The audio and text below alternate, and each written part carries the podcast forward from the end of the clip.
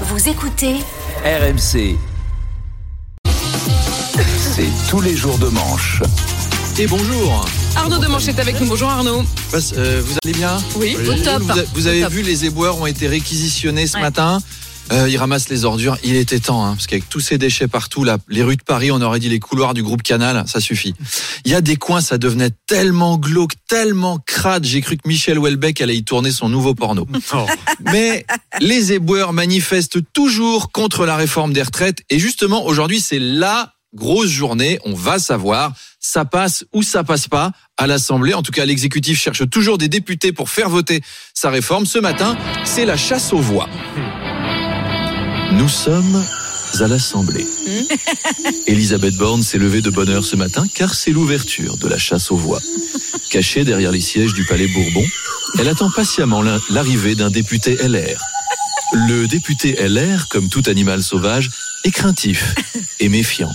Elisabeth essaye de l'attirer avec des appos. Pas des appos de Malherbe, hein, des, des appos de chasseurs. Petit, petit, petit. Loi immigration. Petit, petit, petit. Allègement de charges pour les entreprises. Petit, petit. Viens, mon droitard. Le LR s'approche à pas feutrés, aux aguets, trottinant sur la moquette avec ses mocassins à gland.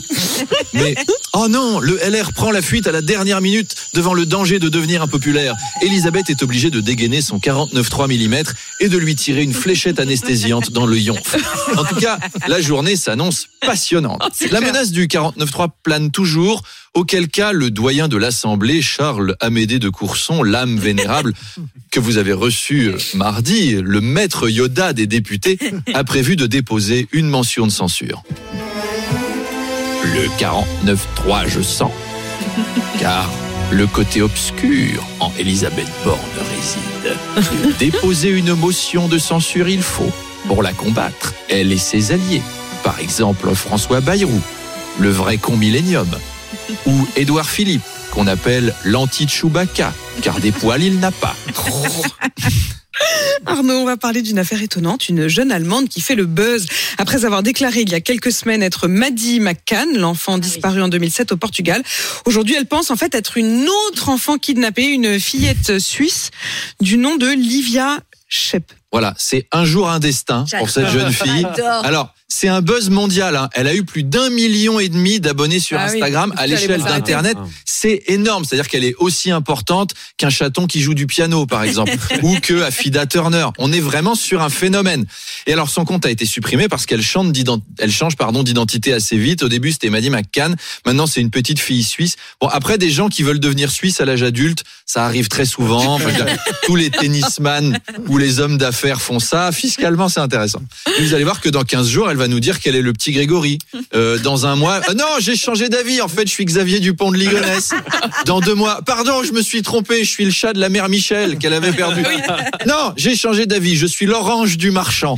On a, on a tous eu envie de changer de famille un jour. Mais enfin là, on est au niveau olympique. hein. Je serais Mm. les parents, même. Je serais vexé. Ah bah vous oui. imaginez votre gamin qui se rebelle De toute façon, ici, j'ai le droit de rien faire. Euh, vous êtes naze. Vous êtes, vous êtes même pas mes vrais parents. Mes vrais parents, en fait, euh, c'est Michel Fournier et Véronique Cougerose. Ça, c'est, ça, c'est des parents, ça. Moi, ça me plairait pas, vous voyez. Arnaud, Joe Biden veut taxer plus lourdement les plus riches Oui. et il souhaite un impôt minimum de 25% pour les milliardaires. Ouais, les pauvres. C'est pas facile d'être milliardaire. hein. Dieu merci, nous on l'est pas. hein. Ouf. Sauvé. Ah, sauvé. Heureusement, en France, on fait rien de tout ça. Chez nous, il n'y a pas d'ISF, on taxe pas les super profits, puis tu peux choper des aides et des crédits d'impôt partout. La France va devenir un, Eldo- un Eldorado pour les milliardaires du monde entier. C'est un paradis fiscal pour les plus riches. Élise Lucet va se régaler. Finance, opacité, fraude, après les Panama Papers, Cash Investigation vous dit tout des Bar-le-Duc Papers. Pourquoi des milliardaires ont-ils décidé de placer une partie de leurs économies au Crédit Agricole de l'avenue Georges Marchais de Bar-le-Duc? Cash Investigation vous dit tout sur le paradis fiscal français. Monsieur Latronche, bonjour. Élise Lucet, vous êtes expert comptable dans la Meuse. Expliquez-nous les rouages mystérieux du système français. Euh, bah là, j'ai Jeff Bezos qui vient d'ouvrir un Codévi. et j'ai conseillé à Bill Gates un livret de caisse d'épargne et il m'a pris une Visa Electron. Eh ben dites donc, si ces trucs-là sont intéressants, c'est vous dire l'état du système bancaire ailleurs. Enfin bon, qui se rassure, les milliardaires américains, c'est une idée de Joe Biden. Si ça se trouve demain, il aura tout oublié. On saura demain. À demain. À demain, Arnaud, dimanche, tous les matins, 7h20, 8h.